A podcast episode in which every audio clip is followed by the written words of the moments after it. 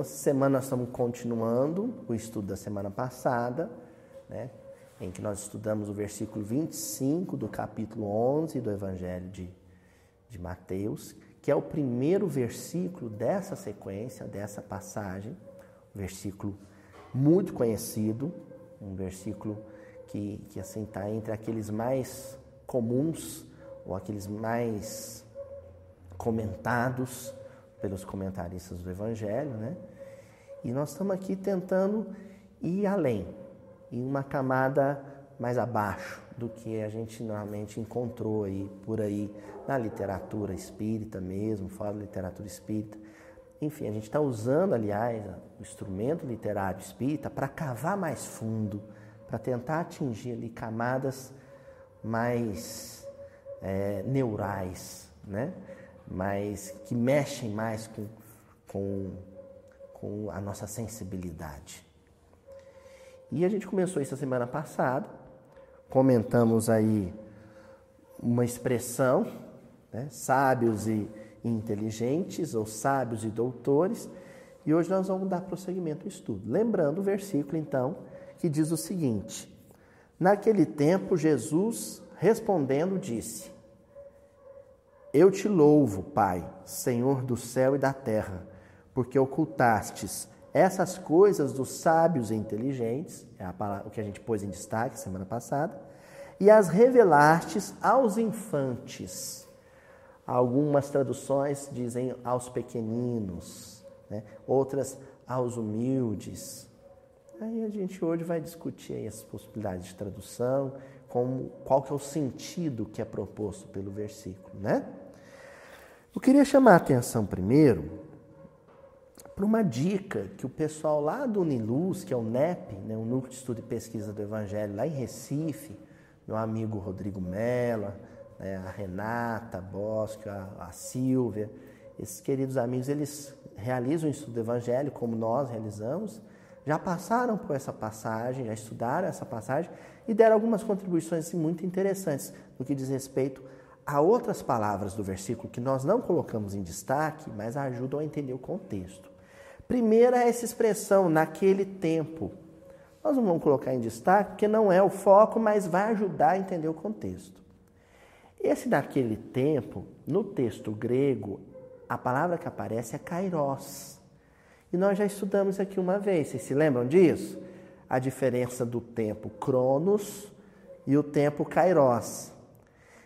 Em grego, Jesus não usa a expressão cronos, ele não está falando de tempo cronológico. Então, quando ele diz naquele tempo, ele não está se referindo a um ano, ou a um dia, ou a uma década, ele não está se referindo a um período. Fica às vezes essa expressão, né? Naquele tempo, vocês se lembram, há 10 anos atrás, há um ano atrás, né? no primeiro ano de miudinho, não, não é isso aqui o caso. O tempo aqui, quando aparece a palavra kairos, é o tempo oportuno. É o tempo propício, o tempo certo. Então Jesus está falando do tempo oportuno, do tempo propício. O momento ideal. Entenderam? Isso não é datado. E mais, isso é individual. Esse momento certo, esse tempo oportuno é particular, é individual e é intransferível. O meu Kairos é diferente do Kairos da Djelma, é diferente do Kairos do César. Entenderam? Então, naquele momento oportuno para certas pessoas, para aquela pessoa específica, aquele grupo, aquela família específica, aquela nação, é o Kairos de um grupo, de uma nação, de uma pessoa especificamente, mas sabendo que o tempo oportuno de um pode ser diferente do tempo oportuno de outro. O tempo propício de um é diferente do tempo propício de outro. Assim como acontece com a plantação, né? Com a agricultura, o tempo de colher de uma, de uma planta não é o tempo de colher de outra planta.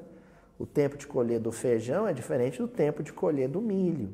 O tempo de semear do trigo é diferente do tempo de semear da soja. Não é assim? É disso que está falando esse naquele tempo. E aí, quando aparece assim, respondeu, né? Naquele tempo, Jesus respondeu e disse, a semana passada a gente até propôs isso como uma incógnita, né? Um, um, um problema de, de, de difícil resolução. Respondeu quem? Porque nos versículos anteriores não faz menção nenhuma a qualquer pergunta que foi formulada para Jesus. Então ele está respondendo, mas respondendo quem e respondendo qual pergunta. A palavra em grego é apócrites. E apócrites diz respeito a atos e, e coisas ditas há muito tempo atrás. Então não se refere a algo que foi dito ali naquele momento por algumas daquelas pessoas que ouviam Jesus. Uh -uh. Apócrites é uma palavra que, sim, diz respeito a essa resposta, né? a esse feedback, mas a, a clamores e anseios remotos, bem anteriores. E aí o pessoal lá do Recife, estudando, discutindo, chegou à conclusão de que esse Apócrites é uma resposta a anseios e clamores dos profetas, anseios e clamores de Moisés, dos patriarcas, ou seja, são anseios e clamores da comunidade judaica como um todo havia um, um, um, sentimento por parte dos humildes, né? por parte do povo, por parte de quem carregava o fardo difícil, às vezes, da opressão, da humilhação, uma resposta de Jesus com relação a isso. E essa resposta Jesus está dizendo naquele momento. E aí o eu te louvo, Senhor, em grego, né, vem do homologai, homologar, ou seja, sancionando, dizendo é isso mesmo, confirmando, né? Ó, e é isso, é isso mesmo. Não fica triste porque vocês são escravos, não. Não fica triste porque vocês são a província mais pobre do Império Romano, não. Porque tem coisas que estão sendo reveladas para vocês que foram ocultadas dos doutores da Grécia, dos sábios de Roma. Tem coisas que estão sendo reveladas aqui em Cafarnaum, aqui na Galileia, que estão sendo ocultadas dos sábios e doutores lá de Jerusalém. Entendeu isso, gente? Só para a gente dar um.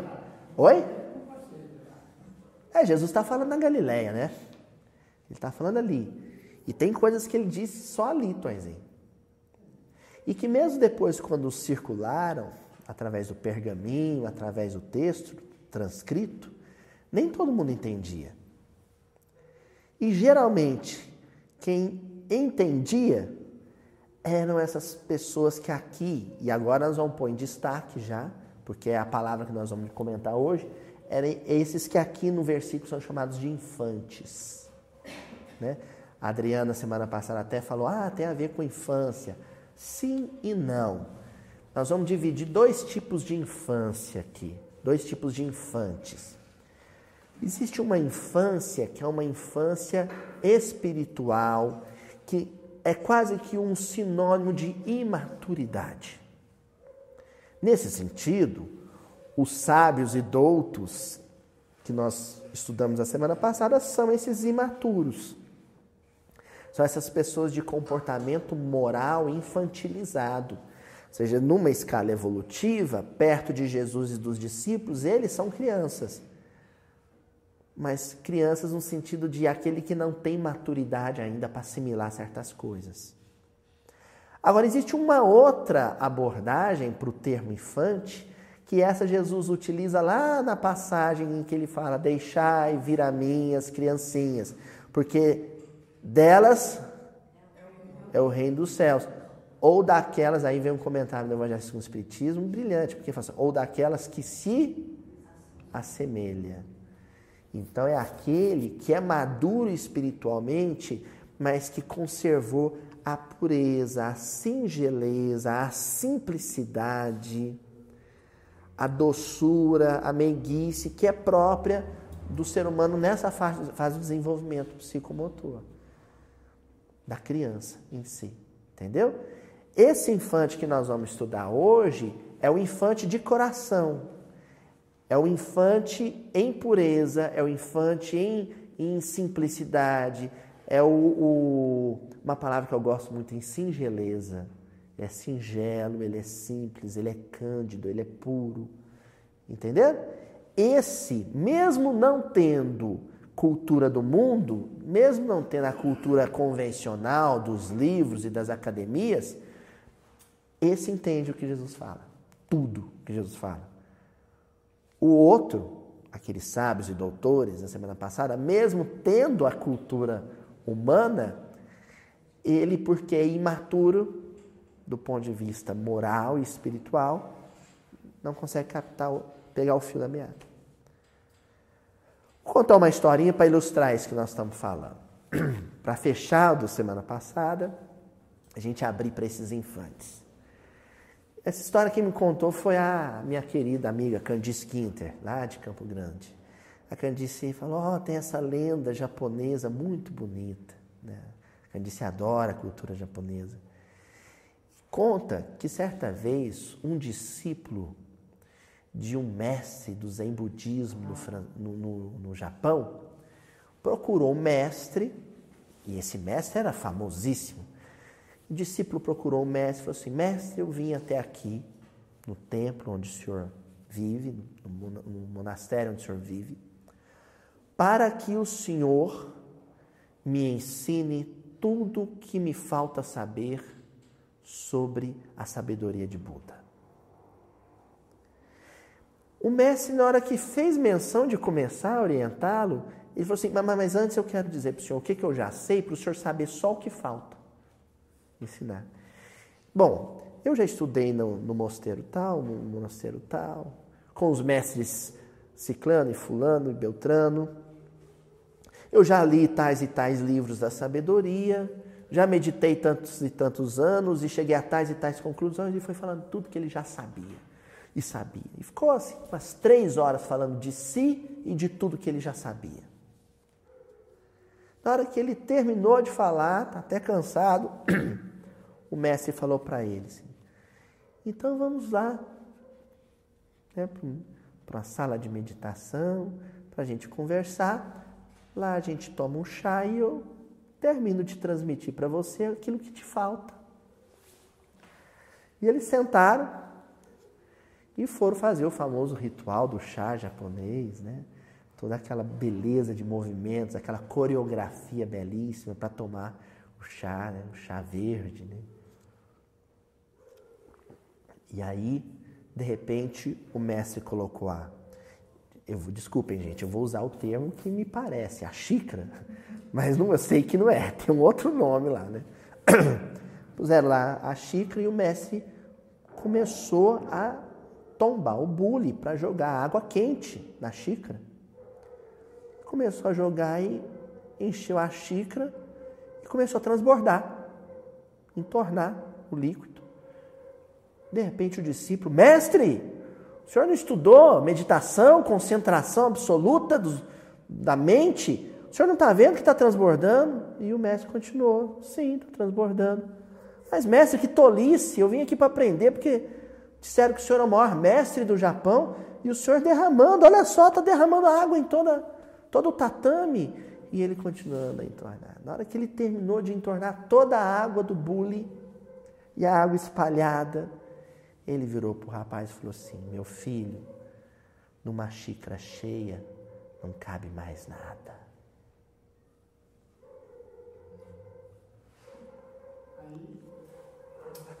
Pronto, né?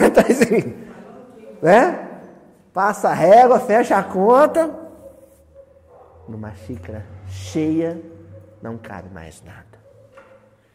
Tem companheiro que se interessa pela doutrina espírita e vem Fica pouco tempo. Está tão cheio de si do que sabe, aquilo está tão inflado, que vai embora. Não tem acrescentar o que? A xícara está cheia. Para ele, na perspectiva dele, não cabe mais nada. A coisa está transbordando. Agora, esse infante, Toizinho, que nós estamos falando hoje, é aquele que não importa quanta, quanto conteúdo entre para o psiquismo dele ele sempre acredita que falta uma coisa. um infante desse teria chegado no mestre e falado assim: Mestre, eu vim aqui porque eu sei que ante a sabedoria do Senhor não sei nada, me ensina. O próprio mestre ia perguntar: Mas o que, que você sabe, meu filho? Ah, nem compensa dizer, mestre. Eu sei que tem tanta coisa para aprender que o que o senhor me ensinar, se o senhor quiser me ensinar tudo que eu já sei também, pode ensinar, que às vezes eu aprendi errado. Fala, Tonzinho.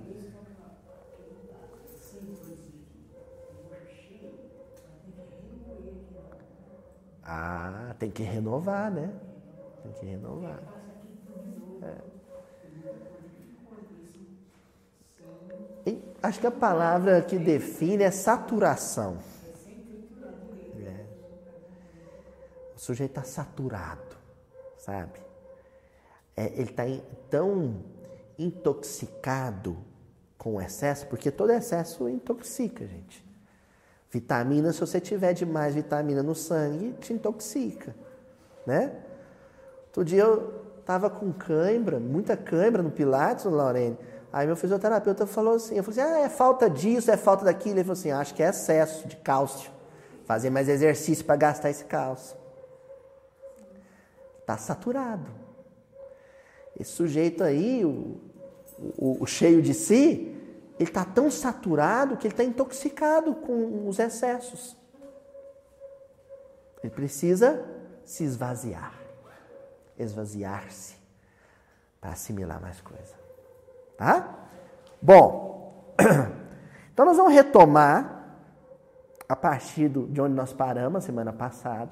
Nós falamos de dois personagens que esses personagens que Jesus não tinha mais o que oferecer para eles, porque eles estavam tão inflados com a cultura do mundo, com a cultura convencional, que não cabia ali conteúdo espiritual. O José de Arimateia e o Nicodemos. Lembram deles? Nós vimos duas passagens, uma do livro Boa Nova, outra do Lázaro Redivivo. Estudamos na semana passada. Lá no Evangelho de João, no capítulo 19, versículos 38 e 39, João vai descrever os fatos, os eventos que transcorreram logo após a crucificação de Jesus. E aí ele descreve o seguinte: Depois disto, da crucificação, José de Arimateia, ó o nosso personagem aí, o que era discípulo de Jesus, mais oculto, por medo dos judeus, rogou a Pilatos que lhe permitisse tirar o corpo de Jesus. E Pilatos lhe permitiu. Então foi e tirou o corpo de Jesus. Tirou da cruz, né? E foi também Nicodemos. Olha Nicodemos aqui, na mesma passagem. Aquele que anteriormente se dirigia até Jesus de noite, levando quase cem arráteis de um composto de mirra e aloés. Vocês entenderam a passagem? Jesus crucificado, José de Arimateia vai lá, retira, pede para Pilatos. Lembra que ele era um homem influente entre os romanos? Pilatos autoriza, ele tira o corpo de Jesus, porque Jesus vai ser sepultado no jazigo da família, no, no túmulo da família de José de Arimateia. Isso era caro, gente, era escavado na rocha. Era cavado na rocha, você tinha que ter dinheiro para isso. E Jesus realmente não tinha onde ser, onde cair morto. Jesus não tinha onde cair morto, né? Geralmente, os corpos dos crucificados assim iam para um montouro, lixão, para os cães, os abutres devorarem. Jesus ia ser jogado lá. Aí José de Arimateia, que tinha aquele sentimento de admiração por Jesus, foi lá e retirou o corpo para sepultar. O Nicodemos, que tinha o mesmo sentimento, levou um composto para embalsamar o corpo de Jesus, para preparar o corpo de Jesus, né? Para enfaixar o corpo de Jesus e sepultá-lo. Então, os dois que cuidaram disso. O que, é que eu quero chamar a atenção aqui? Primeiro, João, quando vai falar de José de Arimaté, se refere a ele como um discípulo. Não fala dele como multidão. E Luísio. Mas eu fiquei com a impressão a semana passada de que ele é, fazia parte da multidão. Tem discípulo e tem discípulo.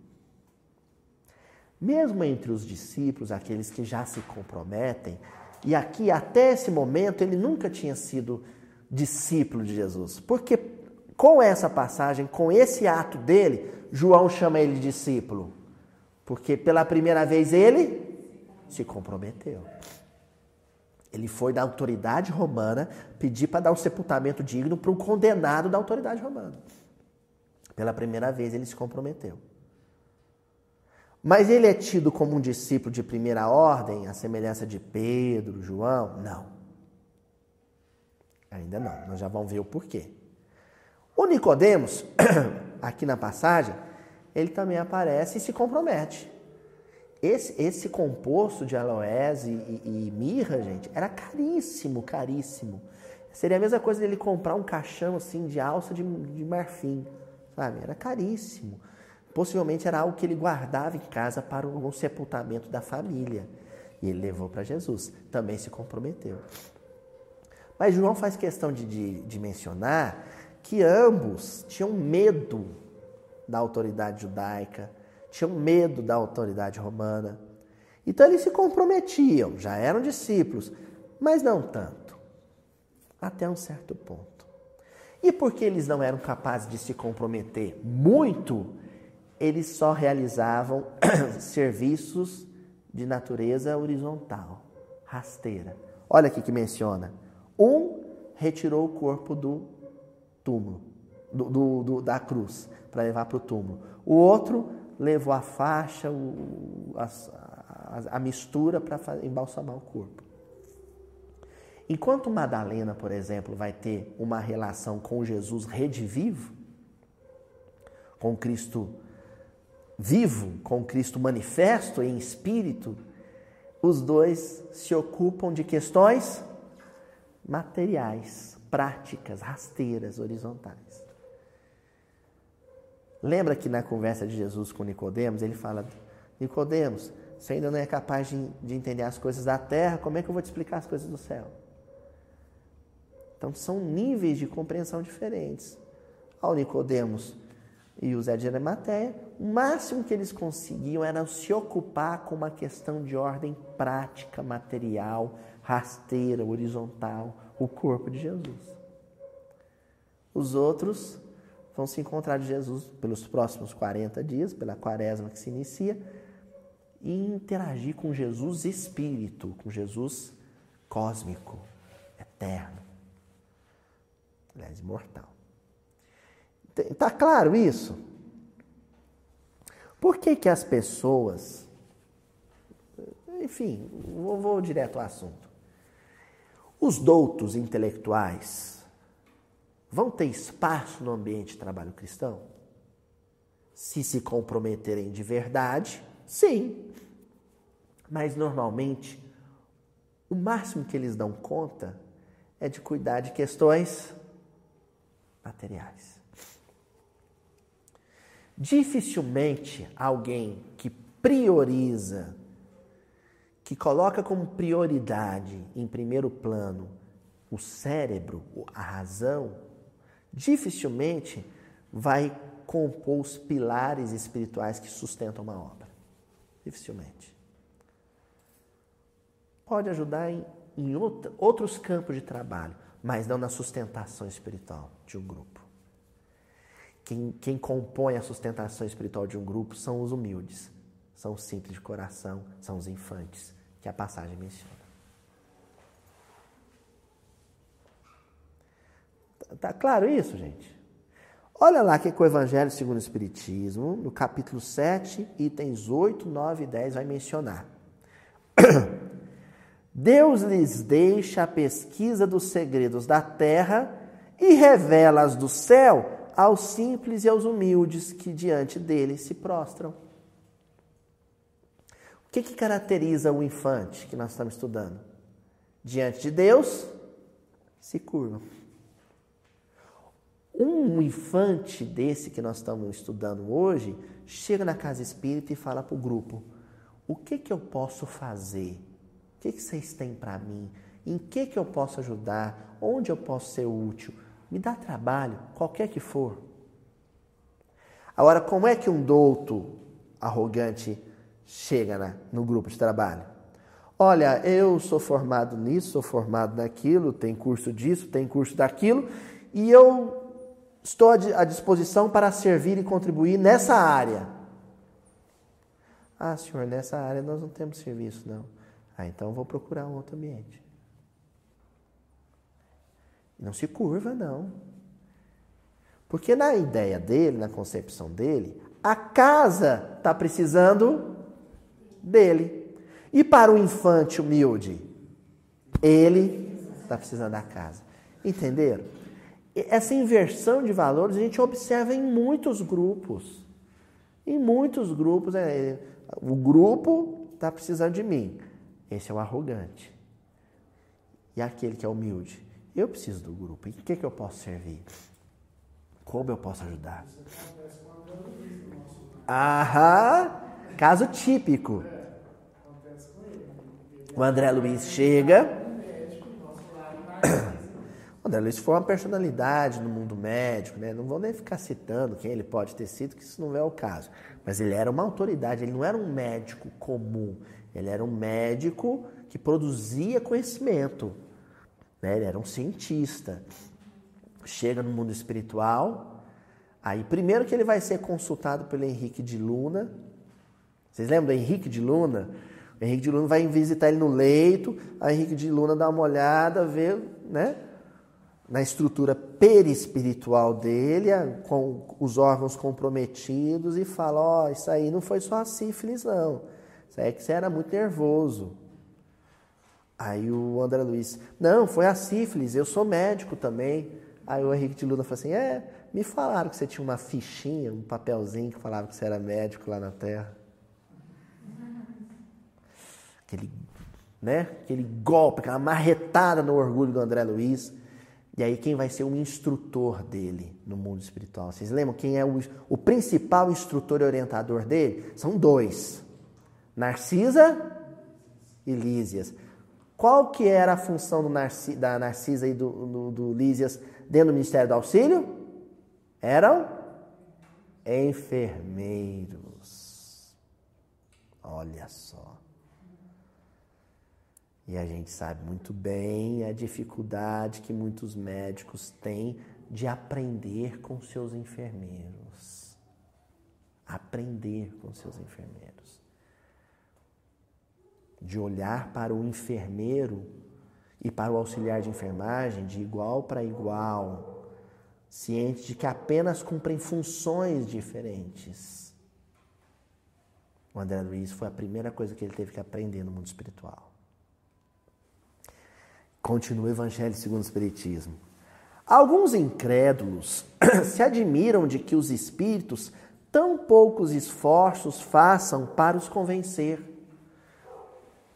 que, que os espíritos não começam a atuar no psiquismo dos pesquisadores lá de Harvard, lá da Universidade de Princeton, da Universidade de Berlim, Universidade de Londres, em Salamanca, na USP, na Unicamp? Por que, que não começa a soprar espiritualidade no ouvidinho deles? Porque pensa, gente, se começar a publicar teses de doutorado sobre imortalidade da alma, o mundo vira espírita. Por quê? Por que, que os espíritos não fazem um negócio desse? Esses espíritos é bobo, hein? Era só tirar o Stephen Hawking do corpo, falar com ele sobre espiritualidade, Stephen Hawking voltava para o corpo, publicava um trabalho e pronto. O mundo acreditava em Deus. Por quê? Os espíritos não se esforçam nisso. Continua o Evangelho segundo o Espiritismo. A, a razão está em que esses últimos cuidam preferencialmente dos que, dos que procuram de boa fé e com humildade a luz, do que aqui, daqueles que se supõem na posse de toda a luz e imaginam talvez que Deus deveria dar-se por muito feliz em atraí-los a si. A razão é que os espíritos, eles se concentram, eles se, são atraídos por aqueles que são simples de coração. Os outros acham, Deus precisa de mim, Deus que tem. Olha, os benfeitores deveriam se dar por agradecidos se eu publicar um trabalho e, numa linha, mencionar da possibilidade da reencarnação. Os espíritos precisam disso, não, gente. Oi? Deus não precisa, Tonzinho, que o doutor Fulano de Tal acredite nele para continuar insistindo. Depende disso. Ah, se o fulano não acreditar em Deus, Deus deixa de existir? Durante muito tempo a gente não acreditava nem em átomo e átomo já existia. Não sabia nem da existência de outros planetas e eles estavam girando lá mesmo, apesar da nossa ignorância. Ó, Deus impõe condições e não aceita as que lhe queiram impor. É o Senhor do universo. Escuta bondoso os que a ele se dirigem humildemente e não os que se julgam mais do que ele. Humildade vem de humus. Você sabe o que é humus? Humus é o, é o cocô da minhoca. A gente não é verme perante Deus, a gente é o cocô do verme. Deus acha utilidade para a gente. Agora, quantos se sentem assim? Poxa vida, gente. Você passa. Não, e, e eu fiquei impressionado porque eu conheci quando eu fui ter que estudar para me formar como professor, eu conheci companheiros que é, tinham título de doutorado numa época em que você levava 12, 15, 20 anos para ter um título de doutorado. Hoje o sujeito estuda quatro anos, duas, três vezes por semana, vai lá, assiste umas disciplinazinhas, escreve um, um materialzinho que vai ser posto na gaveta, ninguém. E, e, sabe? come urubu e arrota peru. Faz um trabalhozinho de gaveta. Publica numa revista Qualis A. Para pôr no látis e depois ninguém nem sabe. Para que serve aquilo? Ninguém sabe, ninguém nunca interessou.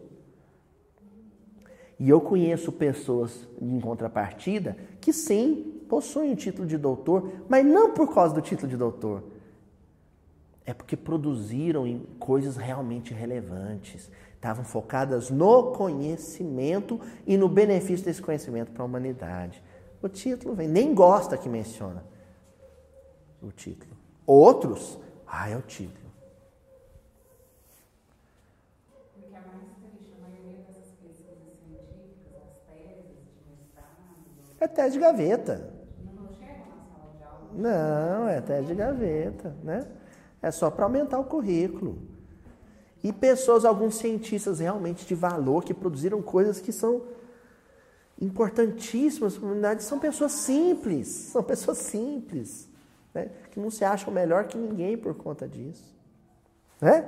Até porque existe um problema, gente, na questão da produção do conhecimento científico na Terra, que ainda não foi resolvido. E que o Emmanuel comenta lá no livro da, da Esperança capítulo, no capítulo 17, supercultura. Ele diz assim: vamos começar com essa bomba aqui, ó. A supercultura monumentalizou cidades imponentes e estabeleceu os engenhos que as arrasam. Pausa. Então, o sujeito, o engenheiro, cria toda uma infraestrutura industrial para produzir plástico. E produz plástico. E aquela fábrica gera emprego e gera riqueza. E aí, em função disso, outras indústrias são anexadas e se cria um grande parque industrial naquela cidade. E a cidade cresce em função do gênio daqueles engenheiros, da genialidade daqueles engenheiros. Aí sabe o que acontece? Aqueles mesmos engenheiros cujo intelecto gerou riqueza e prosperidade para a cidade, não conseguem resolver o problema de convivência, o problema do trânsito, o problema do saneamento, do, do, da questão do lixo que é produzido. E aí? Aquela mesma indústria que trouxe riqueza também trouxe desordem social. E aí, o que vai fazer com o lixo dessa indústria? com os compostos químicos. E agora, tá? Trouxe, atraiu um monte de trabalhador. E aí, a cidade tem infraestrutura para isso? A cidade tem trânsito, vias públicas que conseguem acomodar. A mesma ciência. É, aliás, eu vou definir isso com uma frase que eu ouvi uma vez de um professor meu. Ele falou para mim assim: Sabe, professor? Ele falou para mim: Meu filho, a tecnologia veio para resolver problemas que nós não tínhamos antes dela. É isso. A tecnologia veio resolver problemas que antes dela a gente não tinha.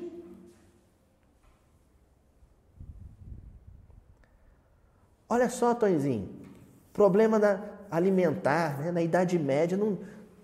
aí é aquela teoria malthusiana, né? o crescimento populacional em descompasso com o crescimento da produção, fome mais fome, aí a indústria, do alimento veio resolver, a indústria do fertilizante veio resolver o problema do alimento. Hoje, né, não tem mais fome no mundo. Olha só, se produz 100 vezes mais alimento que se produzia na Idade Média, as pessoas ainda morrem de fome. E não é porque não tem alimento, é porque o alimento é descartado, jogado fora, desperdiçado. E quem consome esse alimento é um alimento tão processado, tão industrializado, tão químico, que a pessoa morre agora de câncer por causa do alimento. Uma vez eu vi uma matéria numa revista, achei curiosíssimo, né? Morre mais gente com infarto, com problema cardiovascular nos Estados Unidos do que de fome na África. As grandes redes de fast food do mundo matam mais gente nos Estados Unidos do que a fome na África. E aí? Não é verdade? A Emmanuel completa, ó.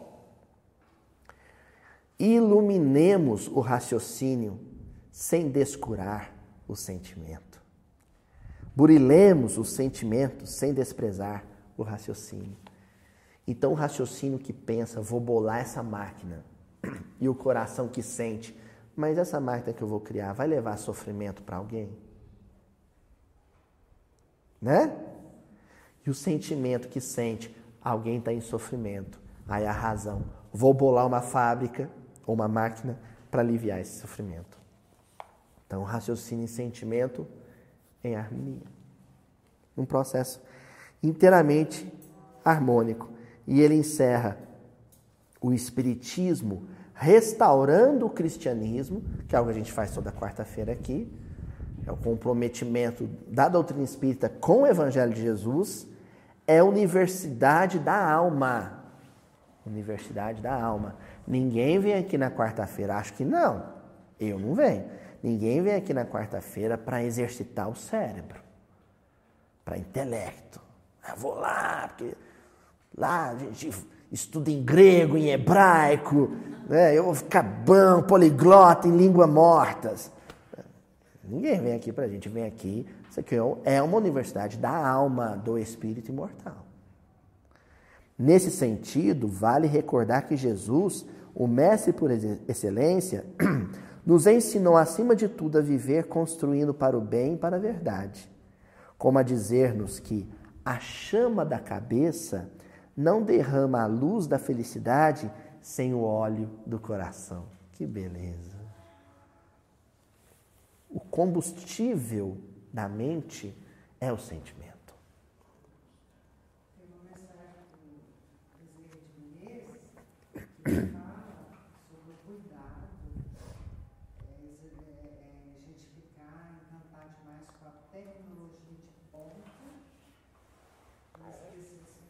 Esquecer o sentimento. Quer dizer, a, a, a tecnologia criou as redes sociais mas por outro lado, para tentar aproximar as pessoas, né? E na verdade as redes sociais acabaram fazendo o quê? Distanciando as pessoas. Sei de casal que dentro de casa conversa com um com o outro pelo WhatsApp, dentro de casa. A tecnologia veio para resolver problemas que antes dela a gente não tinha. Não é assim? Ó, ah. Isso. É. né? Vem lubrificar a, a máquina do sentimento. Né? É isso. Você definiu muito bem. Sabe? O que a gente vem fazer aqui é fazer com que as engrenagens do sentimento funcionem bem, em harmonia quase do, do raciocínio. Né? Porque o cotidiano, a vida diária, no mundo nosso de hoje, altamente tecnológico, é um cotidiano árido. Deixa essa engrenagem, a graxa vai ficando grossa, né? Tamanho esforço que a gente faz para poder sobreviver no mundo hoje com o mínimo de paz. Então a gente vem aqui para trocar o óleo. Está emperrado, tem algum abscesso ali, alguma, alguma lasca, alguma fagulha ali que está impedindo um funcionamento, algum enquistamento, né? Exatamente. E essa é a razão da gente ter, por exemplo, tem um, filósofo que, que eu gosto muito, muito inteligente, que é o Ludwig Wittgenstein, ou alguns dizem Wittgenstein, né? E, esse era uma inteligência, uma inteligência, mas o coração dele não suportou a pressão da convivência no mundo. O cérebro era um cérebro que, né, entendia o funcionamento da vida e do mundo com, com brilhantismo, mas aí enxergava a realidade da vida e as dificuldades do homem e não suportava, o coração não dava conta disso. Aí Wittgenstein tirou a própria vida pelo suicídio, né? Quer dizer, o cérebro era poderoso, o coração era frágil. Oi? Não, não, não. Esse era. Morreu jovem, morreu jovem. Desencarnou muito jovem, né? Então, olha só, para a gente entender o quanto esses corações que hipervalorizam o cálculo, a razão, o cérebro, são na verdade corações imaturos e frágeis. Essa passagem está no livro Contos e Apólogos, a lição 2. Olha o título: O Candidato Intelectual. Ó, conta-se que Jesus, depois de infrutíferos entendimentos com doutores da lei, infrutíferos entendimentos com doutores da lei. Em Jerusalém, acerca do serviço da Boa Nova, foi procurado por um candidato ao novo reino, que se caracterizava pela profunda capacidade intelectual. Então Jesus estava em Jerusalém, os doutores se aproximavam dele, achavam ele um homem inteligentíssimo, né? Jesus era brilhante, a fala dele era fluente, né? E aí tentavam entender a Boa Nova e não conseguiam entender. Não fazia sentido para eles. Então, a conversa de Jesus com esses caras era, era estéreo, não rendia. Por isso Jesus falava pouco com eles, porque era jogar a conversa fora mesmo. Eles não davam conta de Jesus. Porque tentavam entender Jesus pelas fórmulas convencionais. E as fórmulas, as equações para compreender Jesus, elas saem do sentimento, do coração. E aí esse menino se aproximou de Jesus e falou assim: Mestre, ó, eu quero entender a boa nova mesmo. E Jesus, mais um, outro. E ó, o candidato inteligente, fixando no Senhor os olhos arguciosos, indagou. Agora eu vou pedir paciência para vocês, nós temos prazo para isso, porque são muitas perguntas que ele, que ele fez a Jesus. Jesus respondeu uma por uma. Eu não consegui, poucas eu consegui descartar para deixar assim o filé mignon, mas são muitas. Vou fazer questão de ler as perguntas e as respostas de Jesus, porque é um estudo, é um raio-x. Viu, Cris? É um raio-x, é um negócio mais potente, a tomografia. É uma tomografia do psiquismo desses intelectuais de coração árido. Vou defini-los assim. Porque existem intelectuais de coração iluminado. Mas nós estamos falando daqueles de coração ressequido. Vamos lá, as perguntas? Primeira pergunta dele: A que escola filosófica obedeceremos? É, mestre, a nossa linha vai ser platônica ou aristotélica? Nós vamos seguir o positivismo no século XIX ou vamos numa linha marxista da, do materialismo histórico? Na educação tem muito disso, né? É, no construtivismo, né? Nós, nós vamos priorizar o pensamento behaviorista ou não vamos numa linha psicanalítica junguiana? Qual a escola filosófica que nós vamos adotar? E Jesus, gente, acho que desse dia Jesus, perdão, Senhor, ele estava capa virada. Esse dia ele estava com todo o respeito ao nosso Senhor Jesus Cristo. Olha aqui, esse dia ele estava assim, hoje vou, né, dar uma chacoalhada nessa molecada aí, ó. A que escola filosófica obedeceremos? As escolas do céu. Sabe o que Jesus falou para ele? Meu filho, as correntes filosóficas que nós vamos seguir, o mundo ainda não conhece.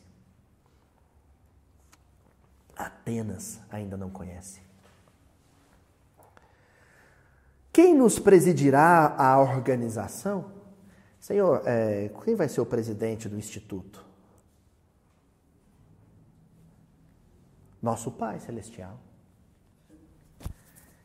É, é, o povo adora montar um, um organismo, assim, um instituto, não sei das quantas tal, e já elegeu um presidente, né? Aí os cargos todos, primeiro secretário, segundo secretário, tem que ter, o cartório exige, a prefeitura exige, né?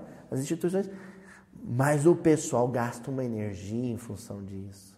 Tem que ter, tá? Cria, faz. Agora tem gente que se agasta com isso. Né? Quem vai ser o presidente? Aliás, isso está na moda agora, né? Quem vai ser o presidente? Aí pergunta em seguida ao jovem: em que bases aceitaremos a dominação política dos romanos? Outra preocupação típica de cérebros de coração ressequido: política do mundo. Olha só, gente, nós estamos falando de pré-ocupação, não ocupação que é diferente. Ocupar-se é. O que, que eu tenho? Deixa eu ver. Tem que votar? Vou lá votar. Tem, né? tem, tem que escolher um candidato? Eu tiro um tempo ali, estudo, analiso. Dá trabalho, mas você escolhe alguém, vota. Ou não escolhe. Agora, tem gente que, sabe, passa dias e dias e noites e madrugadas na rede social e no UOL Notícia e no Notícia do G1 e do no R7 para saber as notícias da política, assiste o Jornal Nacional, compara com a Folha de São Paulo e lê a Veja e lê Isto É e sofre com aquilo. E a resposta de Jesus é: nas do respeito e do auxílio mútuo. Em que bases políticas nós vamos nos assentar? Na do respeito. Olha que coisa linda! E do auxílio mútuo. A nossa relação com os equívocos do mundo político tem sido uma relação respeitosa? É uma relação escrachada, né? Jocosa. Quando a gente não está fazendo piada de mau gosto, é um linchamento verbal a que a gente submete corações que caíram em buracos que um dia a gente pode cair ou que já caímos. Na hipótese de sermos perseguidos pelo sinédrio em nossas atividades, como proceder? Típico raciocínio de intelectos de coração ressequido. E aí? E se eu for perseguido? pensando nos prejuízos.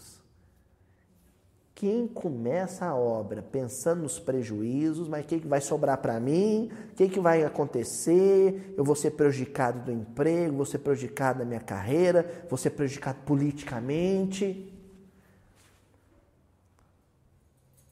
Quem raciocina assim não começa nada, né? Já demonstra que está imaturo para o trabalho. E Jesus respondeu: Desculparemos a ignorância quantas vezes for preciso. Gente, isso não é o tipo de afirmativa que o cérebro dê conta de processar. Mestre, nós vamos ser perseguidos e aí? A gente vai desculpar. Hã? Se o coração, sabe, não for terra fértil, não assimila essa mensagem, essa semente. Não dá conta dela. Desculpar quem me ofender, quem me magoar. Não dou conta disso, não. Ó. Em que consistirá, desse modo, o salário do discípulo? Hum. E aí? Qual que vai ser a remuneração? Nós estamos na era agora da sustentabilidade no movimento espírita, né? Instituições e mais instituições que criam toda uma infraestrutura de infraestrutura sustentável, de sustentabilidade. Basicamente, é você criar condições para que um ou outro ou alguns consigam viver da própria obra. Os fins justificam os meios, né? Se o fim, a finalidade é divulgar o evangelho, então não tenho, vejo problema nenhum eu viver disso. A referência que nós encontramos na primeira hora do cristianismo é Paulo, ao longo de todo o dia, trabalhando com seu tear, fazendo o seu serviço de tecelão. Barnabé, que o acompanhava na olaria, fazendo telha, fazendo tijolo para se sustentar. E na hora que lhes sobravam, eles não tinham descanso. Eles não sabiam o que era folga, porque aí eles se dedicavam ao Evangelho. Tanto é isso, gente, que a resposta de Jesus é na alegria de praticar a bondade. Qual que vai ser o salário? A alegria de praticar a bondade. A única coisa que eu tenho que receber é a alegria de praticar a bondade. Então, você publica um livro, né? publicou o Morro Alto, e esse livro é entregue, os direitos são entregues. Não quer viver disso, não. Sou professor, já ganho um salário dando aula. Quero um tostão de nada disso, não. Mildinho, vai ao ar de graça, assiste quem quiser, todo mundo pode assistir lá, compartilhar, publicar. Esses vídeos são gratuitos. Né? O salão está de portas abertas para quem chegar. Porque a única, o único salário que a gente tem nessa história toda é a alegria. É a alegria de ser útil. Não precisa nem, nem receber elogio. Acho até que recebo demais, né? No, no, nos comentários, amigos comentam coisas bacanas, ah, que felizes. Mas nem isso não precisa. Continua. Estaremos arregimentados num grande partido? E olha, acho que aqui ele não está falando só de política, não, viu, gente? Porque o próprio movimento espírita está todo estruturado em partidos. Quando não são federativas, que às vezes se criticam e se alfinetam e, e se digladeiam, são partidos ideológicos, né? Dos seguidores do fulano, seguidores do ciclano, quem acredita que fulano é a reencarnação disso e quem acredita que a, o fulano é a reencarnação daquilo. E aí se dividem em sectos, né? Em grupos, em guetos é, que se, se detestam porque pensam diferente. E Jesus respondeu: seremos em todos os lugares uma, uma assembleia de trabalhadores atentos à vontade divina. Uma assembleia, ele não falou várias. Um só rebanho, um só pastor. Pergunta a ele: e os cofres mantenedores do movimento? Ele insiste nisso, hein? Deu para perceber que é uma, uma ideia fixa dele. Mas e os cofres para sustentar? Ah, gente, todo mundo sabe que uma casa espírita, um trabalho tem gastos, né? Aqui no, no miudinho, a gente sabe, isso tem que comprar HD, a gente compra HD, tem que guardar, armazenar os vídeos, teve que comprar a câmera, né? Teve que, tem, tem, tem que, que comprar a máquina para editar os vídeos. Tem, lógico que tem. Agora você não pode é transformar nisso, isso no seu foco de, de atenção. Tanto que nós começamos a atividade humildinho com um microfone de 10 reais que comprou no Mercado Livre. Horrível. Fiz questão de manter o primeiro vídeo, né? Justamente para peneirar. Eu fico observando lá, né? primeiro vídeo, né, juntando com o período de publicação do C, quase 30 mil visualizações. Ao segundo já cai para 5 mil. Aí o terceiro já cai para. Aí vai cair. Perceba o quê? Tem um pessoal que viu o primeiro vídeo, a qualidade sonora e visual é ruim e já não quis ver o segundo. Ótimo. Esse aí, o coração não estava pronto. Esse estava atido, estava com a ideia fixada em que aspecto? O estético. O coração não estava pronto para aprender outras coisas. Então, quem se fixa na questão material, dos insumos e, do, e da logística, é porque ainda está imaturo. Por isso que Jesus vai responder para ele: situar-se-ão em nossas capacidades de produzir o bem. De onde vai vir os mantenedores? De nós mesmos, da nossa capacidade de fazer o bem. Joga a bolinha e corre atrás. Vem a inspiração de fazer a obra, você começa a obra com o que tem. Quantos pães tendes? Né? Assim Jesus pergunta para os discípulos. Quem faz o milagre é Jesus. E multiplica. Né? Quem reterá a melhor posição no ministério? E a hierarquia? Hã? As posições de destaque. E Jesus responde: aquele que mais servir. Quanto tempo gastaremos? Quer ver a obra pronta, quer ver feito. Né? Jesus, o tempo necessário. Lacônico, assim. O tempo necessário. Quanto tempo a gente vai terminar, levar para terminar o Evangelho de Mateus aqui no miudinho, gente? O tempo necessário.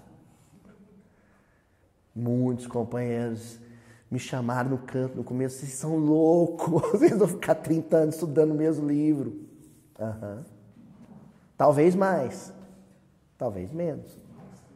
Mas o tempo não deve importar. De quantos companheiros seguros dispomos para o início da obra? Quantos somos? Tem gente preocupada com isso, né? A multidão. Jesus é multidão. Houve um tempo em que o movimento cristão no mundo se resumia a 13 pessoas. 12 discípulos e nosso Senhor Jesus Cristo. 13 pessoas. Olha só. E a gente vai estar preocupado quantos vão estar acompanhando o movimento? E Jesus respondeu: dos que puderem compreender-nos e quiserem ajudar-nos. Não vamos nos entusiasmar com o número, gente. Vamos preocupar é os que estão envolvidos estão realmente comprometidos? Tem dia do salão aqui está lotado, tem dia que o salão está mais vaziozinho. Hoje é festa de Nossa Senhora Abadia aqui em Uberaba, o salão está vazio. Está mais vaziozinho. Mas quem está aqui está vibrando. Eu tenho certeza que o pessoal que não pôde vir aqui hoje, ah, tá tendo miudinho lá agora, mandou uma vibração boa. O que interessa é isso. Mas não teremos recursos de constranger os seguidores à colaboração ativa?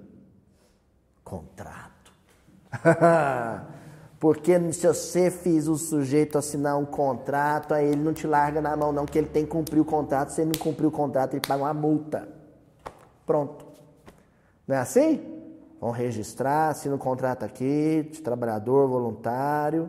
E ó, se você sair no meio da tarefa, você vai responder por isso. Gente, o evangelho não é o, o Paris Saint-Germain, o Barcelona, o Real Madrid, não. O sujeito não suporta o time e está tendo que jogar a bola ali, vestir a camisa, porque tem que cumprir o contrato.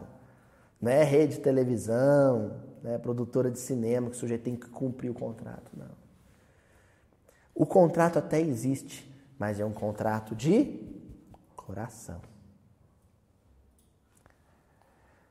Jesus responde: No reino divino não há violência, não há constrangimento. Meu filho, quem não quiser ir até o fim, não precisa ir até o fim. Gente, alguém parar de frequentar aqui, mas nunca que eu vou fazer a descaridade, sabe, de ir atrás. Por que você não está indo? Pensou que desequilíbrio meu se eu fizer um negócio desse? Você está sumido. Pode às vezes a gente acontecer, fulano tá bem, tá passando bem, tá, tá passando bem. Ah, então tá, então só não quer vir, pronto. Isso primeiro certifica se não está doente, se está tudo bem. Né? Mas o evangelho não age com violência, com constrangimento. Né? A não ser minha mãe, quando fazia, eu vim para evangelização com a chinela. Aí, aí houve. Precisou, né, mãe? É, precisou, né? Ó, quantos filósofos, sacerdotes e políticos nos acompanharão? E a turma, e os títulos, né? Quem vai estar na equipe? O pessoal tem, tem diploma, não tem? Então, a história famosa que circula aí no movimento espírita, teve uma federativa uma vez, começou a exigir que os evangelizadores tivessem diploma de, de pedagogia. Tem que ser pedagogo para dar aula de evangelização, tia Adriano. Complicado. Aí foram falar isso pro Chico, o Chico falou assim, e laranjeira lá tem que ter diploma de agronomia para dar laranja? Quem é, quais, qual que é o quadro de, de tarefeiros? Quais são os títulos, as posições importantes? E Jesus respondeu: Em nosso apostolado, a condição transitória, condição transitória, não interessa e a qualidade permanece acima do número. Ixi. Então, gente, voltamos num ponto que nós mencionamos na semana passada. Congresso espírita, evento espírita, que fica colocando release de palestrante, mencionando o cargo que ocupa, o título acadêmico que tem, ó. Vou repetir, nosso Senhor Jesus Cristo dizendo aqui através da mediunidade Humberto Campos, o nosso apostolado, no nosso apostolado, a condição transitória não interessa se é doutor, se é mestre, se é médico, se é engenheiro, se é juiz, se é militar, isso é condição transitória. Isso é condição transitória. Então não interessa. Tem que vir a baila. A missão abrangerá quantos países? Isso, essa pergunta já é sectária, né? Porque ele não cogitou todas, que é a resposta de Jesus para ele. Todas as nações, ora. Porque na cabeça dele, tá, é, porque tem que ser nações cultas, na perspectiva dele, né? Tem que ser Grécia, tem que ser Roma, tem que ser Jerusalém, tem que ser Israel. E na expansão do movimento espírita, a gente tem que tomar cuidado com isso, hein? A América Latina está estudando evangelho, está estudando doutrina espírita, mas nós estamos com os olhos excessivamente centrados na região norte, na Europa, nos Estados Unidos, tem movimento espírita maravilhoso, mas a América Latina também tem movimento espírita aguardando os nossos palestrantes, aguardando o nosso intercâmbio com palestrantes, oradores, tarefeiros de ponta, médiums né, excelentes para contribuir no movimento espírita mundial. Não é só as nações economicamente desenvolvidas, não. Jesus está falando disso. Vou repetir. A missão abrangerá quantos países, Jesus? Todas as nações. Olha que trabalho maravilhoso que a Fraternidade Sem Fronteira está realizando na África, em Moçambique, está realizado junto aos irmãos da Venezuela. Não é verdade? Ó, fará diferença entre senhores e escravos?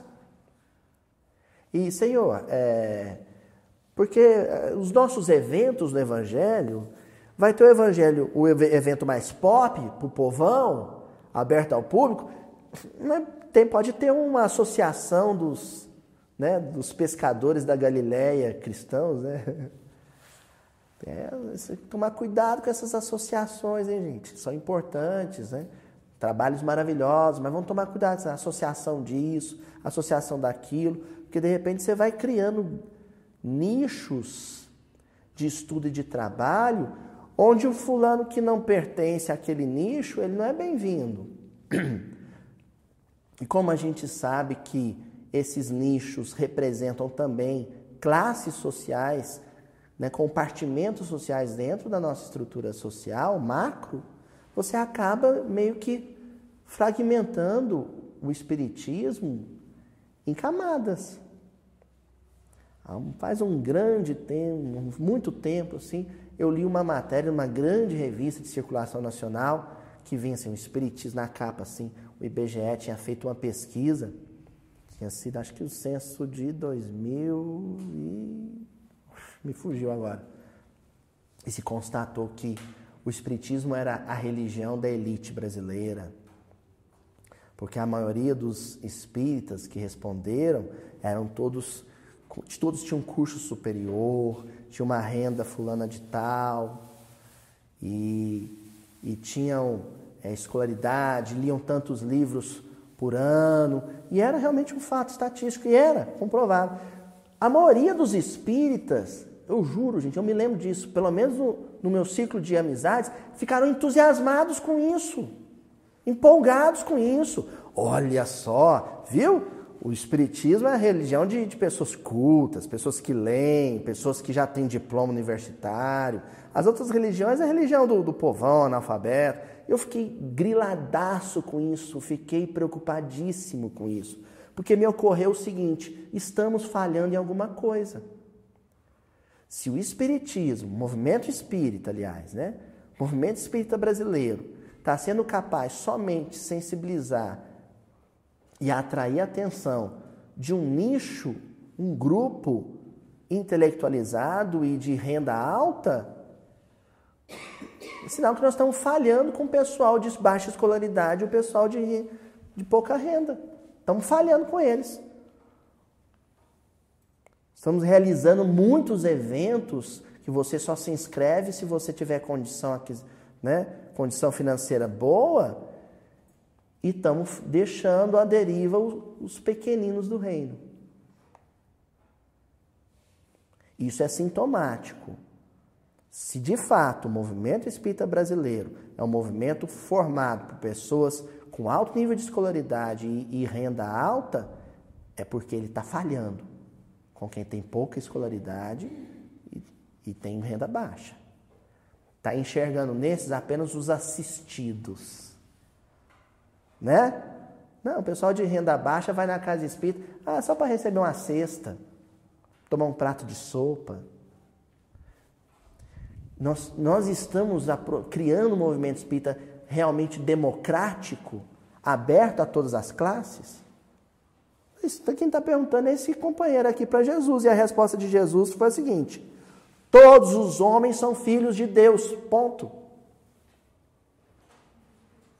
Senhor, vai ser dividido entre senhores e escravos? Jesus respondeu: Todos os homens são filhos de Deus. E ele pergunta em seguinte: Em que sítio se levantam as construções de começo? Aqui em Jerusalém? Primeiro, ele está preocupado com o prédio, com o edifício. Né? Com, se vai ser bonito, se vai ser moderno, se um arquiteto vai projetar. Segundo, ele demonstrou um sentimento de que ele gostaria que fosse em Jerusalém, no grande centro da cultura da época. E Jesus respondeu: no coração dos aprendizes. Onde é que vai ser erguido? No coração dos aprendizes. Encerramos então com ele indignado com Jesus, revoltado com Jesus, mandando a seguinte pergunta: Senhor, por que não me esclarece? Se eu estou fazendo a pergunta, o senhor está respondendo uns negócios que eu não estou entendendo nada. É o versículo de hoje. Porque ocultaste isso dos sábios inteligentes e a revelaste aos infantes. Jesus estava respondendo, o negócio é que a ausência de sensibilidade não lhe permitia compreender o que estava sendo respondido. Jesus respondeu: Busca-me quando ao Kairós, tempo oportuno, quando estiveres disposto a cooperar. Meu filho, me busca mais tarde, me procura mais tarde, porque o seu Kairós ainda não chegou. O seu tempo oportuno ainda não chegou. Você ainda não está pronto para entender o que eu estou dizendo. E assim dizendo, abandonou Jerusalém na direção da Galiléia. Lembra na semana passada que Jesus deixou numa margem os, os romanos intelectuais e foi para outra margem do lago com Pedro, no barco?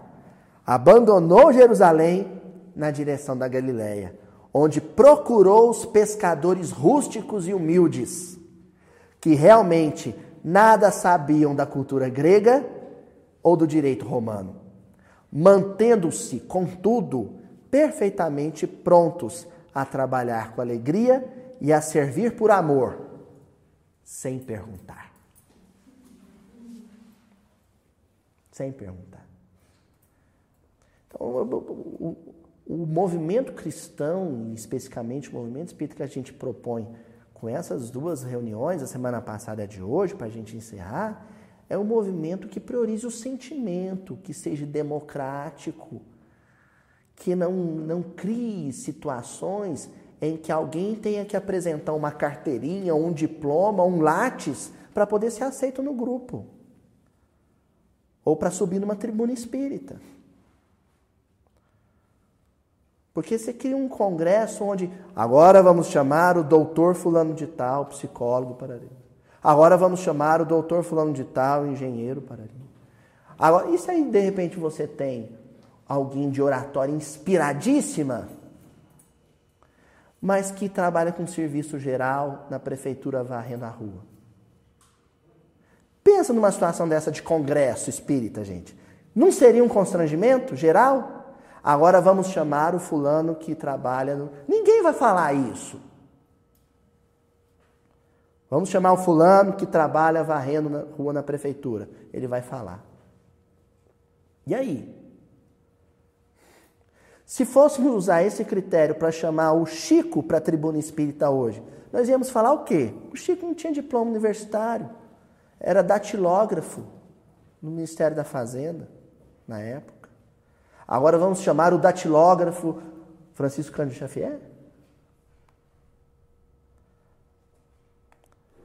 Sabe por que ainda ninguém viveu esse constrangimento dos nossos grandes congressos espíritas? Sabe por que não?